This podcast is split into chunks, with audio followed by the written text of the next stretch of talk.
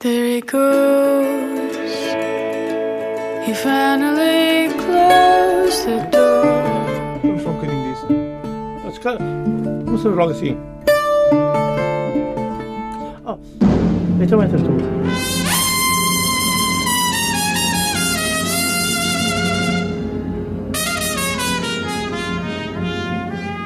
Come on, my boy.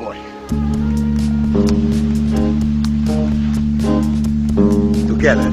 O mundo me condena e ninguém tem pena.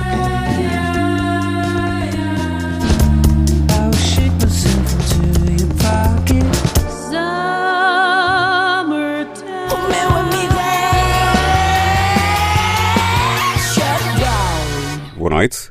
À passagem dos 100 anos do nascimento de Maria Teresa de Noronha e sob os auspícios e registros da Valentim de Carvalho, suportado no trabalho de conservação do património fadista de Nuno de Siqueira, tenho como convidado o investigador e coordenador desta edição. Frederico Santiago, boa noite.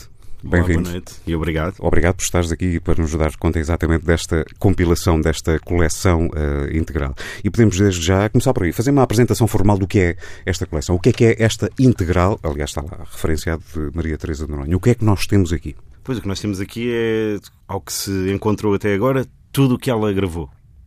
Pronto, ela fez 100 anos e eu acho que é muito justo fazer, ter feito isto, porque ela acho que é um.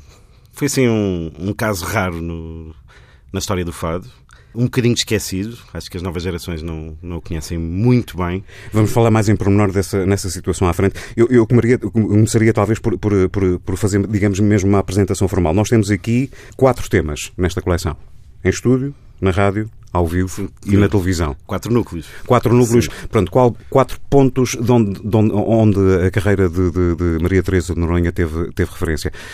Fazer esta, esta divisão é, é assim tão importante? É, porque ela deixou-nos algumas gravações de estúdio, a maior parte feitas para de Carvalho, mas aqui depois também temos tudo o que ela gravou em estúdio e que não era para de Carvalho, pela primeira vez, muitas coisas. Depois temos as gravações de rádio, e são essas. eh, propriamente inédito- os inéditos que estão aqui são, sobretudo, nas gravações de rádio, porque o Nuno Siqueira gravou uma série de programas de rádio, porque a Maria Teresa Noronha manteve durante 20 e tal anos, entre 1939 e 1962, um programa quinzenal de rádio. E isso até é muito engraçado porque o fado, nos anos 30, era muito mal visto pela ditadura. E na emissora nacional até houve uma série de conferências do Luís da Moita que dizia que era um, que era um género que levava à indolência, o fado canção de vencidos. O programa da Maria Teresa de Noronha era um programa de resistência? Não, não, não. E, e, portanto, e logo a seguir surge isto, e, não, e acho que não é por acaso que vão chamar uma senhora nobre, não é? E que de uma classe social dita superior naquele tempo, para o fado ficar completamente fora do mau nome que tinha. E, e, portanto, a partir daí é um programa com imenso sucesso. A Maria Teresa Noronha torna-se.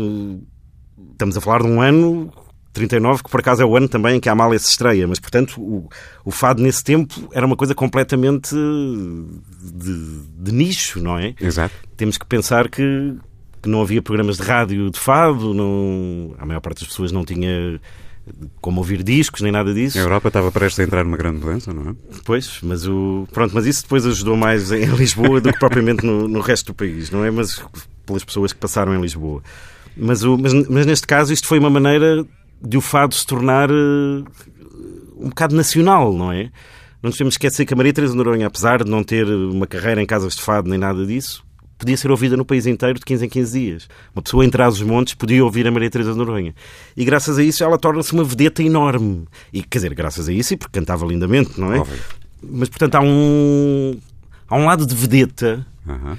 que que ela atinge sem ter que fazer a tal carreira normal e, E o até ultrapassando. O veículo foi a rádio nesse aspecto. Sim, Chega- chegava mais depressa às pessoas. São dois dos temas, já falámos do estúdio, na rádio. Há também os registros ao vivo. Sim, Nesta ela, ela não cantou muito ao vivo, quer dizer, não Uhum. cantou muito ao vivo, cantava muito em festas particulares e coisas assim, mas propriamente participações ao vivo eh, não foram assim tantas. Até porque o fado, tirando a Amália, naquele tempo não se fazia, não havia, ninguém dava um concerto de fado, não é? nem um recital. Isso foi a Amália que começou a fazer e, e durante anos era a única, não é? e, portanto, o que eu dizia é que ela, ao vivo, não pronto, participava em festas de beneficência, foi algumas vezes ao estrangeiro, mas sempre como representante quase do, da cultura portuguesa levada pelo governo. Foi a Madrid, à Bélgica, a Monte Carlo. Mas, portanto, quer dizer, ela não fez propriamente uma carreira como nós entendemos carreira hoje. A, a grande carreira dela realmente foi na rádio. Na rádio. Temos ainda a televisão. Sim, mas, é mas eu, mas eu não acabei isso. Ah, então o, o Nuno Siqueira gravou uma série de programas da rádio Uhum. que, que são completamente inéditos e onde ela canta muitos fados inéditos. E, e, portanto estão aqui, são mais de, de 40 e tal fados que, que são ouvidos pela primeira vez. Porque Desconhecimento total da minha parte. Programa de rádio, ela canta, mas ela realizava o programa também? não, não, não, era um programa da emissora. Era um programa de emissora onde ela cantava. onde ela cantava, sim. Ela, portanto, aquilo tinha a apresentação do Dom João da Câmara e, e depois, a partir de uma certa altura, acho que de 46, começou a ser acompanhada pelo, pelo Raul Neri e pelo Joaquim Duval, que se tornaram depois os seus acompanhadores eh, principais. Principais e únicos. A relação dela com o Neri e com o Covinhas, que era como chamavam ao Joaquim Duval, tornou-se eh, permanente. E, e depois há- é muito engraçado porque ne- nestas gravações dos programas nós ouvimos muitos fados acompanhados por estes dois guitarristas, ou por este guitarrista e este viola, que depois ela vem a gravar mais tarde já com o conjunto do Nério. Portanto, aqui temos umas versões assim um bocadinho mais intimistas que são muito bonitas. Muito bem, é um dos pormenores. Vamos naturalmente utilizar a música como Cicerone nesta viagem à carreira de Maria Teresa de Noronha. A seleção musical, refiro-a, é da inteira responsabilidade do meu convidado. E vamos para o primeiro tema. Já fizemos aqui uma combinação, vamos começar com o Fado das Horas. O que é que podemos saber deste... deste... Este fado das horas fado? tem um. Isto no fundo é uma derivação do, do fado de moraria, mas quer dizer, mas que é tão estilado por ela que, que se pode dizer que é um. que se pode dizer e é considerada mesmo um fado dela, quer dizer, criação dela, a música. A Maria Teresa Noronha tem essa coisa no repertório que, se nós pensarmos neste tempo, não é? Em 1939, não é? Anos, e, e anos 40, que é quando ela portanto, inicia os seus programas de rádio, e tudo isto antes do Furacão Amália, não é? Que começa depois então a revolucionar o- as letras que cantava e, e que começou a fazê-lo muito antes do Alan Ullman. Mas, mas, mas voltando atrás, quer dizer, o género de letras que eram cantados neste tempo no fado era um bocadinho aquela coisa do coitadinho e do. Pronto, assim, mas. Seriam os letras- temas mais recorrentes, não é? não, e muito simplórios mesmo. E a Maria Teresa de Noronha traz um tipo de, de versos que, não sendo propriamente poesia erudita, tem mais cuidado. Portanto, isto já é um avanço em relação ao que, ao que se fazia no- naquele tempo. Nós hoje ouvimos isto e achamos isto muito simples, não é? Sobretudo porque depois temos as referências, de, sobretudo da Amália, não é? Que começou a cantar a grande poesia. Mas neste tempo, ter este cuidado com as letras já era um grande avanço. E depois, sobretudo, vindo ela do. Portanto, sendo uma nobre e, de um, e num mundo um bocadinho tradicionalista, ela nunca canta essas, essas letras de, nem de monárquicas, nem ligadas aos touros, nada disso. Ela canta, fala de amor, fala de, de tragédia, de saudade, e, e realmente é, é essa a beleza dela, não é? A adequação que, que arranjou naquelas letras à sua maneira de cantar. E, e era uma maneira de cantar muito própria, que nós todos hoje ouvimos e achamos que aquilo era é ancestral, mas não era. Quer dizer, ninguém cantava o fado como ela antes dela. E portanto eu acho que ela inventou muitas coisas, só que como ficou muito limitada, ou limitada não, quer dizer, como escolheu aquela via só do fado tradicional ou do fado estrófico, não é? Porque há, há muito fado estrófico que não é tradicional. E quando eu digo isso é que porque alguém pode compor um fado estrófico hoje e pronto, chamamos de tradicional, mas pronto. Uh, portanto, daquele fado sem refrão, a Maria Teresa Noronha só gravou dois fados com refrão. Um deles foi aquele que se tornou mais ligado à sua carreira, que é a Rosa Enjeitada, embora não tenha sido criado por ela, foi criado pela Hermínia Silva. Mas dizia eu, ela foi muito ligada à tradição e ao fado estrófico. E portanto há um, há um cuidado não só com as letras, como com o próprio repertório, que ela teve muito, muito, muito cuidado. E isso, isso é de louvar num, num fadista. Chorava por te não ver, por te ver eu choro agora. Chorava por te não ver, por te ver eu choro agora. Mas choro só por querer, querer ver-te a toda hora. Mas choro só por querer, querer toda hora. Passa o tempo de corrida. Quando falas, eu te escuto. Passa o tempo de corrida. Quando falas, eu te escuto. Nas horas da noite.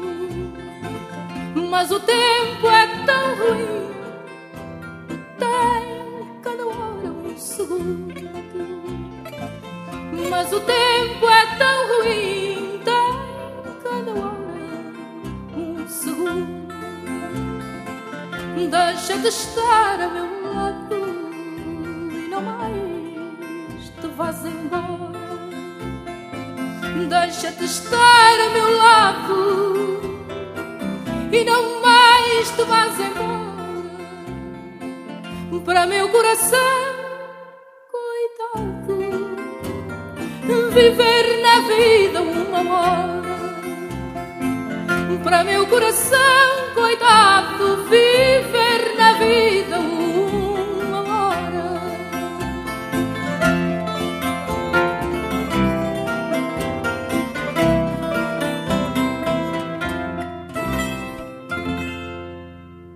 A coleção integral de Maria Teresa de Noronha é o mote desta Zona Ribeirinha. Estou à conversa com o coordenador desta edição, uh, Frederico Santiago. O que é que podemos distinguir, destacar na carreira de Maria Teresa de Noronha enquanto fadista, na essência? Já me tinhas dado ainda há pouco um lamiré, tinha a, ser, a ver a forma como ela era pormenorizada, como poderia transformar algo de simples em algo maior.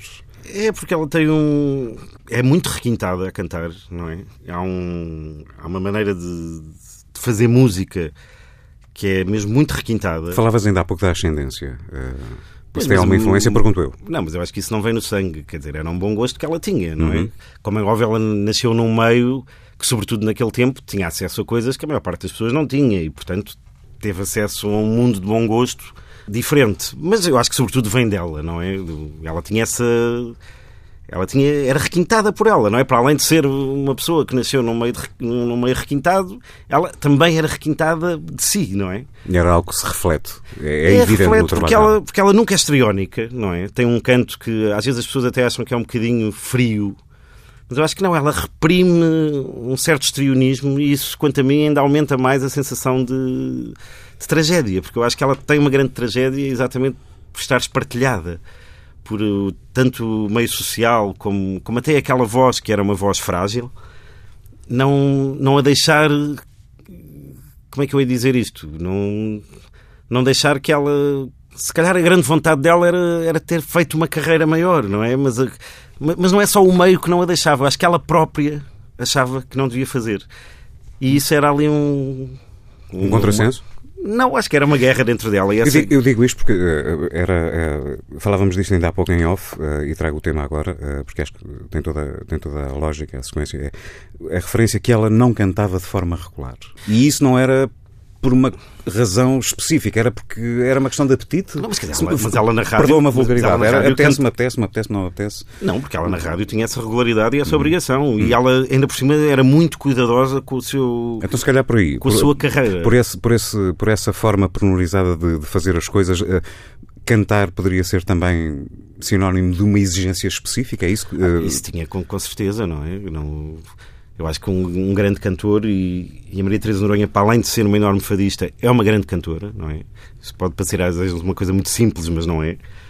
Conseguir fazer três notas seguidas, quer dizer, não só afinadas, como a fazer sentido musical, é uma coisa que no fado aconteceu, sei lá, eu acho que os dedos de uma mão não chegam para, para falarmos disso. É óbvio que no fado depois há coisas que, que ultrapassam isso, e sei lá, casos como o Marceneiro são prova disso. Mas o que é verdade é que esta, esta mulher também era uma grande cantora, não é? Para além de ser uma enorme fadista, era uma mulher que conseguia fazer com a voz o que queria. Vamos pegar por aí. Estamos a falar de cantar, uma grande cantora. Vamos introduzir mais um tema, daqueles que tu escolheste. Caminhos sem fim. É, acho que, acho que aqui se percebe bem o que. Essa tristeza que está lá sempre e que não. e que nunca é exagerada, mas que, mas que é muito profunda. Quantos cruzados, estradas feitas em bocados, vidas que Deus baralhou. O nosso amor foi mais forte e lutando contra a morte, Deus afinal nos juntou. Nosso amor foi mais forte e lutando contra a morte, Deus afinal nos juntou.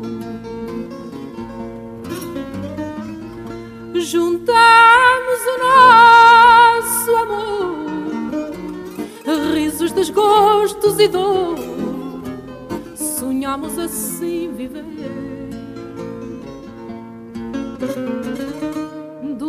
Sonho à realidade, só nos separa a saudade e o desejo de esquecer. Do sonho à realidade, só nos separa a saudade e o desejo de esquecer.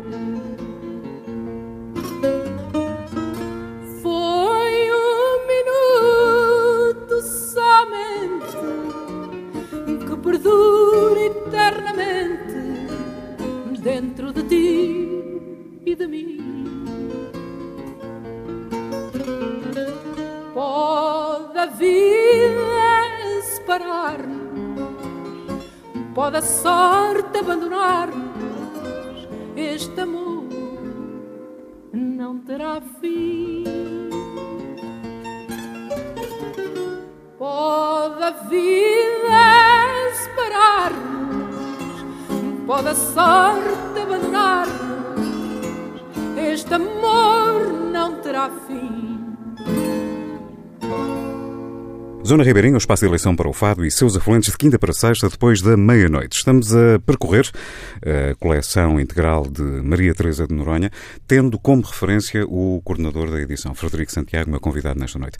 E para lá do que é mais conhecido nas gravações da Valentim de Carvalho, há outro destaque nesta compilação. E falámos logo no início, em, sem ser em pormenor desta situação, que tem a ver, desta situação, que tem a ver com a reunião dos 78 uh, rotações que a fadista gravou para uma editora que não a Valentim, Roxinol. Uma subsidiária da Custódio Cardoso Pereira e que, é assim, a Maria Teresa Noronha, o primeiro disco comercial que grava é ainda para a Melodia, não é? A Melodia Alvorada, aquela, aquela empresa que que, que, gravou tantas coisas, não é? Estes espólios são 14 temas, não é?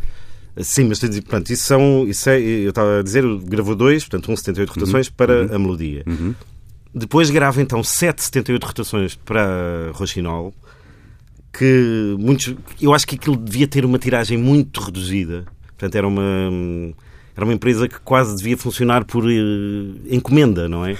As pessoas encomendavam o disco e então ele era impresso. Faça-me um disco, faz favor. Pois, mas acho que devia ser um bocadinho assim, porque até nas bolachas, portanto, aquela parte de, de papel no meio do disco, do mesmo disco encontram-se diferenças de, de, prensagem que não são explicadas tendo em conta as, as tiragens reduzidíssimas.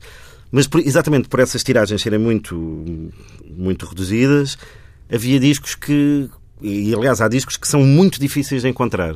E então, pela primeira vez, temos aqui os sete discos. Aliás, o T7, só, só para veres o, o nível disto, T acaba por ser de Teresa. Portanto, o, o número de catálogo até tem a ver Muito com bem. a. Portanto, isto era uma coisa quase, quase, quase caseira. Mesmo no início. Quer dizer, não é um início, porque eles, gravaram mais coisas, mas quer dizer, foi ela. Eu acho curiosíssima a história de, de, de ir encomendar um disco. Olha, faça-me um disco. Como é que é? A, a, a pessoa dirigiam-se dirigiam lá, sabiam que ia haver uma edição e pediam, é isso? Pois não, não, não faço mais pequena ideia, mas quer dizer, mas a, mas a tiragem ser tão curta só claro, explica isso, claro, não é? Claro, porque, não, porque, por exemplo, o T4 é um, é um disco raríssimo. É um disco que eu encontrei dois exemplares, por exemplo. Eh, sendo que um deles está no arquivo da, da ex-emissora, agora na RTP. Portanto, o outro é- foi de um colecionador eh, privado que nos cedeu. Mas, portanto, são discos de- dos quais há um ou dois ou três exemplares. Portanto, são, são mesmo raridades. Mas pronto, estão aqui todos reunidos pela primeira vez. E pronto, e tem alguns fados que ela não, depois não, não voltou a gravar. Mas ela já era uma estrela quando gravou isto, atenção, porque ela já. Portanto, as primeiras gravações são de meados da década de 50 e ela já se tinha estreado na rádio em 39, não é? Portanto, já não, não, não era uma. Não era uma rapariga que Não se estava a estrear. estranha. Não era uma estranha. Já era uma referência enorme. Só que o disco não tinha a importância que tem hoje. Quer dizer, ele até tinha mais importância. Quer dizer, só se gravava um disco quando realmente uma pessoa já era alguém, não é? Claro, claro. Os, os tempos eram outros também. Dentro deste, deste, desta passagem que estamos a, a- a- acerca desta zona da conversa onde estamos, Fado Menores. É, é um, é um, é um fado menor. Primeiro é o, é o fado menor, não é? Que é o, como dizia a Amália, é o pai e a mãe dos fados. E depois é uma letra que é dela. E pronto, e é um fado que, que ela só gravou aqui e não, e não voltou a gravar. Ouçamos. Se amor me não queres ter, para que me olhas assim? Se amor me não queres ter, para que me olhas assim? Ai, ninguém precisa saber que já não gostas de mim. Ninguém precisa mais saber que já não gostas de mim. Deste-me o teu coração e eu só te mostrei rancor.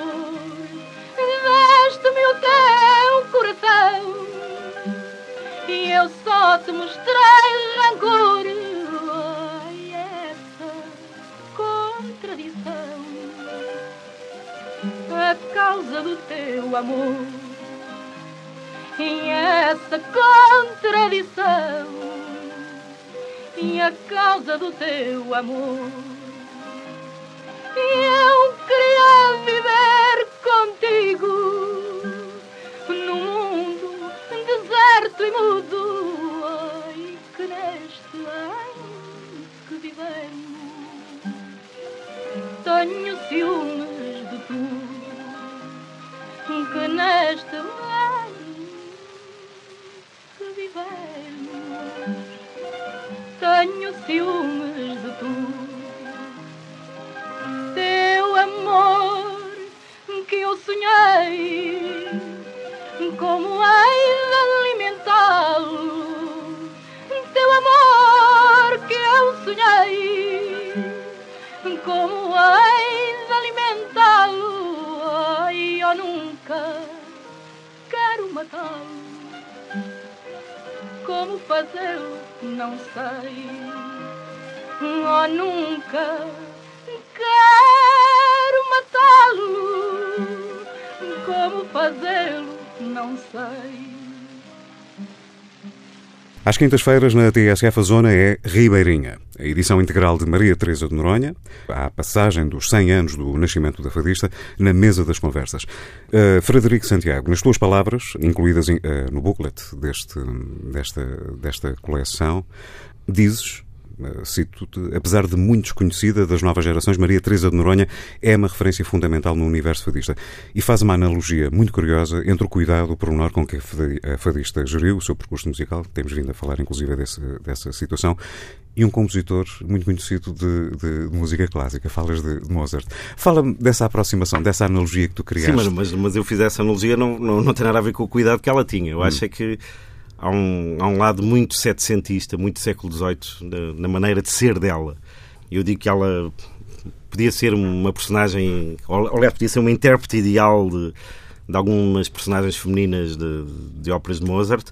Quer dizer, não é tecnicamente nem vocalmente, não é Sim, isso que eu estás quero a falar dizer. no método da forma de trabalhar dela. Não, não, não, ela- não, não, não tem nada a ver com isso. Não. Tem a ver com o, Mozart, não é? Que é um compositor do, do classicismo, portanto, Uhum. anterior ao romantismo. E no tempo anterior ao romantismo não havia a explosão de dor que depois o século XIX traz, não é? Portanto, a dor era um bocadinho reprimida com elegância, não é?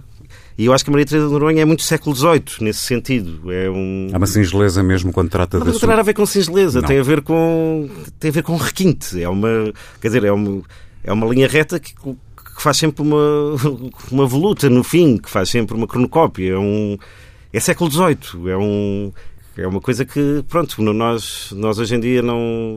Há um lado infantil, mas muito, muito bonito, que o século XVIII tem e que, que eu acho que se perdeu com o século XIX. E, embora eu goste muito do romantismo, mas acho que ela tinha isso, tem essa. Quando aquilo chega a um ponto que pode ser excessivo, ela reprime-o. E isso é um- aumenta a sensação da É dor. quase como uma eu. fronteira invisível, é isso? Ela, ela cria essa Não fronteira? sei, eu acho que estar a explicar isto também demais é, já é tonto. É, é uma coisa que eu sinto, pronto. Não...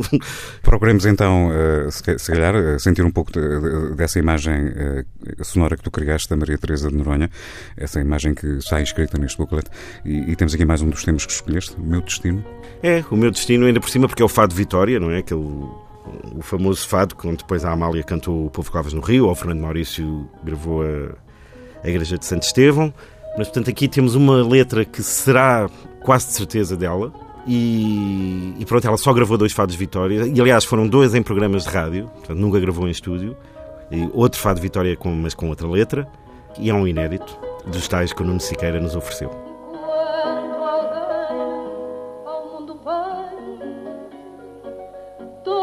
Dizem que este tem o seu destino marcado.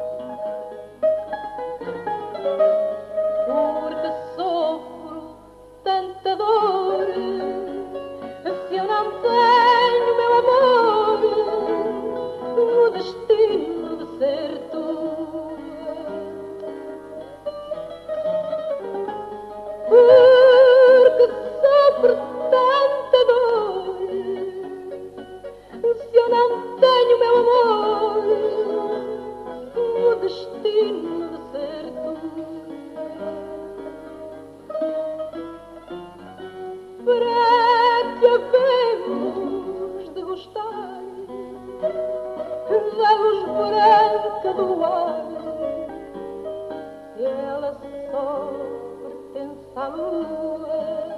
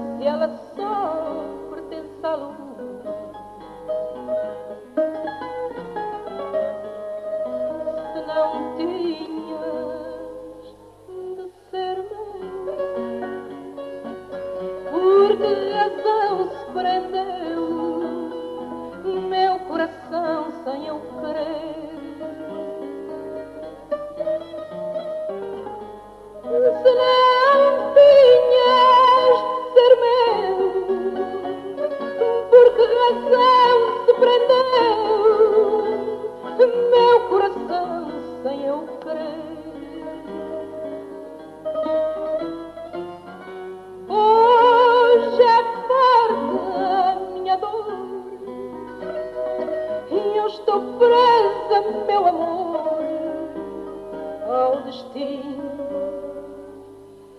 de sofrer. Hoje é forte a minha dor estou presa, meu amor, ao destino de sofrer. Maria Teresa de Noronha e a edição integral da responsabilidade da Valentim de Carvalho na zona ribeirinha desta noite. Estou à conversa com o investigador e coordenador desta coleção. Acabamos de ouvir o meu destino. Uh, vamos seguir em frente. Falemos agora do processo que envolveu a feitura desta compilação. De forma prática, o que é que implicou a recuperação desta edição discográfica? Frederico Santiago, podemos traduzir isto? Fisicamente, o que é que acontece? O suporte deste, deste trabalho são bobinas? Uh, não, quer dizer... Não, o... temos vinis temos alguns 78 rotações uhum. que não foram, não foram gravados sequer em bobina, eram gravados diretamente no disco. No, no vinil. Sim, Eu há bocado não, não acabei de explicar, mas ah. portanto isto tem, são 6 CDs e um DVD, uhum. portanto tem 3 discos de estúdio, tem dois na rádio, um ao vivo. Nos discos de, da rádio, dizia, e tem um DVD com as participações dela na, na televisão. Na televisão, exatamente, era isso. Ela fez muita televisão, mas infelizmente só foram preservados dois programas. Uh, fez muita televisão no, no, início. Ela até fez a parte do meio do. Antigamente, os festivais da canção tinham. Enquanto era a votação, havia sempre uma vedeta que ia fazer um, um mini recital. E ela fez o de 69, aquele famoso que a Simone depois ganha com a desfilhada. Mas pronto, isso não existe, não foi gravado. Mas, o, mas portanto, estão aqui dois programas, um de 59, outro que foi transmitido em 68, embora através das agendas do, do Joel Pina eu tenha descoberto que tinha sido gravado no ano anterior, em 67. Mas, mas dizia eu, portanto, essa, aqui não há nada gravado digital, como é óbvio, foi, foi tudo gravado ou em 78 rotações no princípio, ou até em acetatos. Há aqui coisas. Os acetatos eram 78 rotações, que era, do qual só havia uma unidade, que era uma espécie de cassetes daquele tempo. Portanto, pedia-se para gravar qualquer coisa e a pessoa levava para casa. Portanto, uma espécie não... de original. Sim, Sim, mas quer dizer, mas que não, depois não dava origem a uma, exato, exato. A uma gravação uhum. comercial. Não, era mas a minha pergunta vinha na perspectiva física. O que é que se faz aqui? Nós temos estes suportes e vamos ter que os converter. Sim, claro, é, é transcrevê-los, não é? Agora, no, no caso das bobinas, é uma coisa mais simples, não é? Uhum. Portanto, é, é, passar numa máquina de, de fitas e digitalizá-lo. Agora, no caso do, do, desses acetatos. Uh... Temos lá o ruído, não é? Há algum problema com o ruído, por exemplo? Sim, e o, e o, ruído também aí foi, mas aí, eu já falo disso. Muito bem, o, muito bem, muito bem. Mas há um, nestes acetatos houve uma coisa, porque há um, há um acetato que estava na, na posse da família, da Maria Teresa Noronha, que é um acetato gravado no primeiro programa que ela fez na rádio, em 39, e que, como deves calcular, estava num estado, eh, pronto, se calhar se pusesse lá uma agulha ele desfazia-se. e então ele foi a Paris, porque isto o Pedro Félix, que é, que é assim uma espécie de alquimista do som, ele é, é que, para além de ser um técnico muito bom e fazer um restauro extraordinário, é muito músico e isso é, é raro. É músico como, como ouvido, não é? Porque isto, saber ouvir música também é, é ser músico para mim. Claro. E ele. Foi recuperar esse. E ele levou isso a Paris, onde há uma máquina que, que filma o disco Portanto, e filma os sulcos do disco e depois converte isso. Quase como uma impressora de... Sim, mais ou menos através de um algoritmo, pois, pois, pois, converte aquilo em, em som. Ou seja, fez uma cópia física da, da, do acetato que ele levou, é isso? Não, não, não, não é cópia. O, portanto, há uma, há, uma, há uma câmara de filmar minúscula que, que filma o sulco e depois que o transforma em som. Muito portanto, bem. a agulha Muito nunca bem. lá vai. É mesmo, é, é mesmo do, do, do, analógico, neste caso, passa logo para digital, neste caso. É sim, sim, mas isso tudo, não é? Claro, claro, claro. não, tá, eu, eu, quando me falaste, eu, eu, percebi que iriam recuperar o acetato para depois o converter. Não. Não, não, não, não, não, não é logo direto.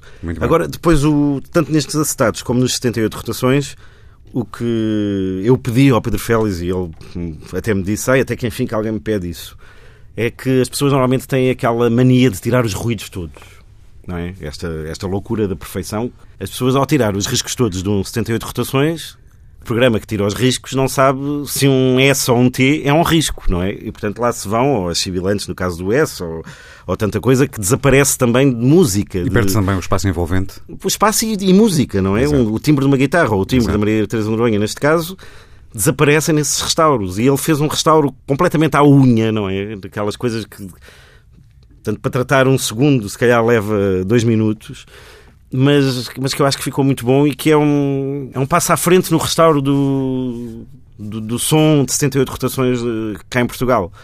Porque... É, preciso, é, é, possível quantificar o tempo que demorou, no fundo, a fazer não esta Não sei, porque depois há cada, cada caso é um caso, não é? Há um lado do disco que está mais danificado. Mas pergunto outro. eu, na generalidade, tu começaste a trabalhar neste projeto há quanto tempo? Ah, isso foi, sei lá, para um ano, mas quer dizer, isso não é quantificável porque depois há, há, todo, há toda uma coisa que a gente sabe que já vem desde sempre, não é? Portanto... Queima-se muito a pestana.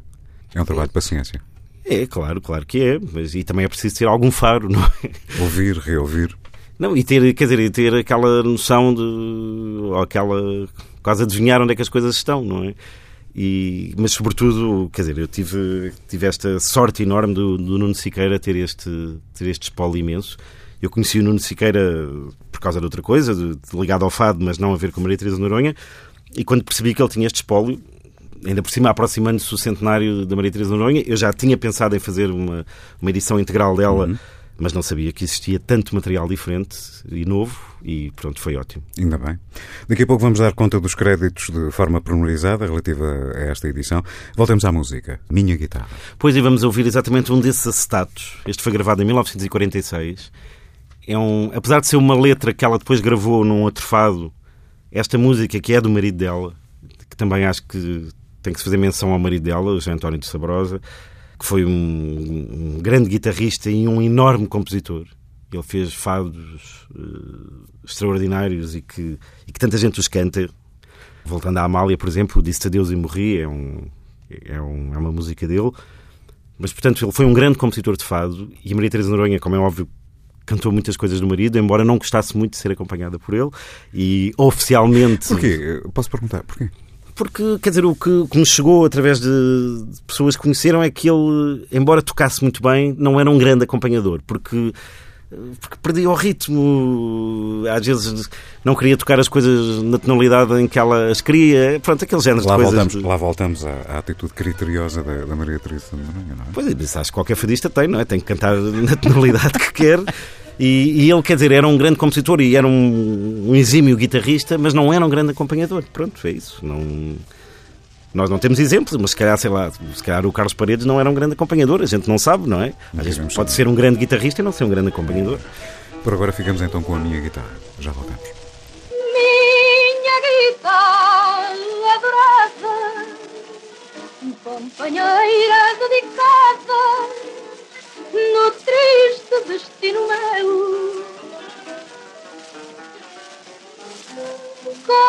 Compartilhas dia a dia, quer da dor, quer da alegria, da vida que Deus me deu. compartilha dia a dia, quer da dor, quer da alegria, da vida que Deus me deu.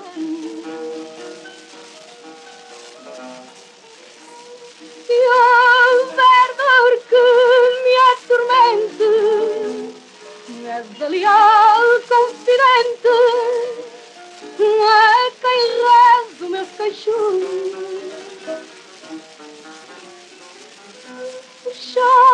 Choras comigo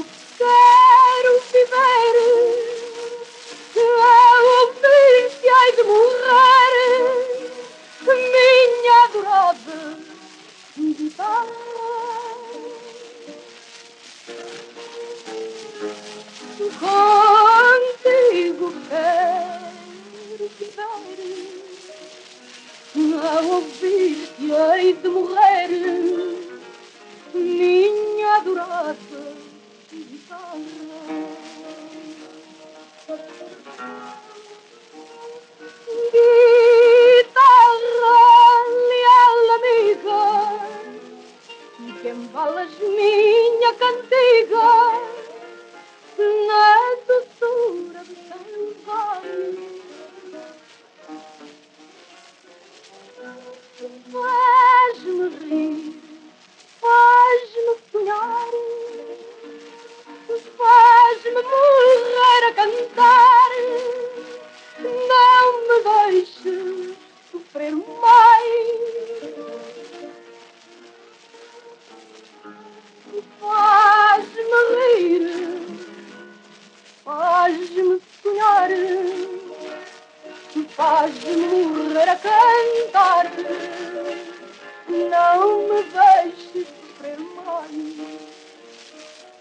Caminhamos então para o final desta zona ribeirinha, eh, tendo como motivo a coleção integral dos registros de Maria Teresa de Noronha. Tenho estado à conversa com o coordenador desta edição e meu convidado, Frederico Santiago, e as conversas são como as cerejas. O tempo urge.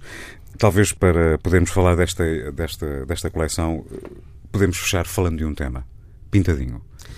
Pois o Pintadinho é. Vamos ouvir uma gravação inédita ao vivo, numa, numa festa que se fez de homenagem no Pavilhão dos Desportos, que foi exatamente no ano a seguir a ela ter abandonado uh, os programas de rádio.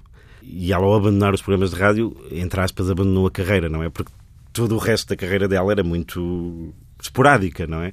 Portanto, a carreira dela, quando acabou na rádio, de certa maneira acabou. Ela depois ainda gravou muito, ainda cantou em alguns sítios, até no estrangeiro, mas, mas aquela, aquela regularidade que tinha na rádio desapareceu, não é? E, E conforme já tinhas referido, foi, foi o suporte, eh, digamos, do, do conhecimento enquanto divulgador. Sim, pronto, ela, ela depois no fim já era tão Exato. conhecida que, Claro, como claro. é óbvio, não, já não precisava de ser conhecida. Mas pronto, mas era o que a tornava permanentemente presente no, na casa, em casa das pessoas. E é coincidente com o desaparecimento dela, entre aspas, a saída da rádio, é isso? Tu disseste a partir do momento em que ela saiu da rádio, digamos que parece que se afastou um pouco, ou seja, ainda gravou muito, mas que ficou um sim, pouco mais sim, ausente. Sim, sim, é ela própria anunciou que, que se ia retirar, não é? E portanto vamos ouvir esse pintadinho, que é um, um fado em que ela dá aso a uma das características vocais que ela tinha mais características e, e mais bem feitas, não é? Aquela facilidade com que ela apianava. E isso lá, lá está, vai, vai de encontro a aquilo que eu disse dela ser uma enorme cantora. Não é? Ela nunca estudou canto, mas ela tinha, tinha uma noção muito grande do que é usar a voz e do que é usar a própria voz, não é? Eu acho que os grandes cantores têm uma coisa que os destaca dos outros que são menos bons, que é conseguirem ouvir aquilo que os outros ouvem deles próprios, não é?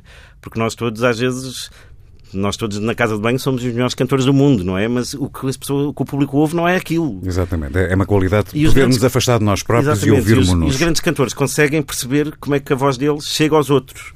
E ela sempre teve essa noção, essa noção de, de só fazer coisas certas para a voz dela, de só fazer efeitos que ficavam bem na voz dela. E acho que isto é um exemplo máximo disso. Eu também, nesta edição, não para além de todo o agradecimento que tenho ao, ao Nuno Siqueira e ao trabalho hum, extraordinário e mais que extraordinário do Pedro Félix, também acho que se tem que agradecer à família, que foi quer dizer, não disponibilizou tudo, fossem fotografias, fossem os próprios cadernos eh, onde ela apontava tudo, fosse o tal acetato de 1939 que, que é o- a primeira gravação que existe dela e que aqui é, também é publicada pela primeira vez. Pronto, foram, foram realmente muito amáveis na, para a concretização desta, desta caixa. E é com o Pintadinho que vamos fechar então a edição de hoje da Zona Ribeirinha. Estamos de saída. Resta-me agradecer ao bom entrevistado, Frederico Santiago. Muito obrigado por teres vindo à Zona Ribeirinha a Obrigado. apresentar esta integral da Maria Teresa Noronha. Foi um prazer ter-te aqui. É, e espero que as pessoas eh, ouçam a Maria Teresa Noronha e percebam que, às vezes costumo dizer isto, mas é se, se o fado fosse um templo clássico, a Maria Teresa Noronha seria uma das, das colunas que, que estavam na sua fachada, não tenho dúvida. E em final do programa, resta-me lembrar que a Zona Ribeirinha pode sempre ser ouvida em tsf.pt. Uma boa noite e até para a semana. Eu vi outrora luar à porta de Santa Cruz. Eu vi outrora luar à porta de Santa Cruz. Era o silêncio a rezar Ave Marias de luz. Era o silêncio a rezar Ave Marias de luz.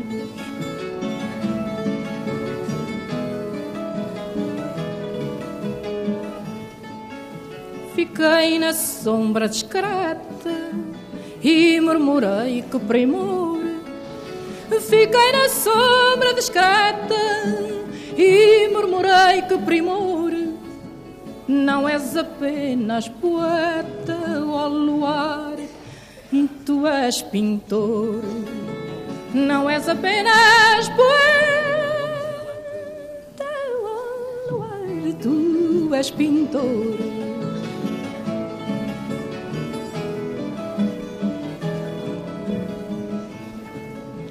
Passou o tempo, voltei, vi a mesma claridade. Passou o tempo, voltei, vi a mesma claridade. E fui eu que então rezei, Padre Nosso de saudade. E fui eu que então rezei,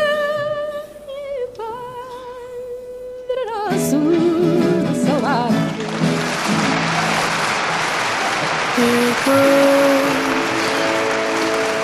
finally close the door. Mas, cara, Começamos logo assim. Oh, então é assim.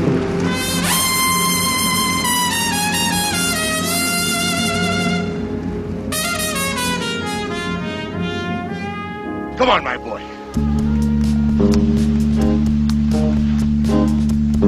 boy. Together. O mundo me condena.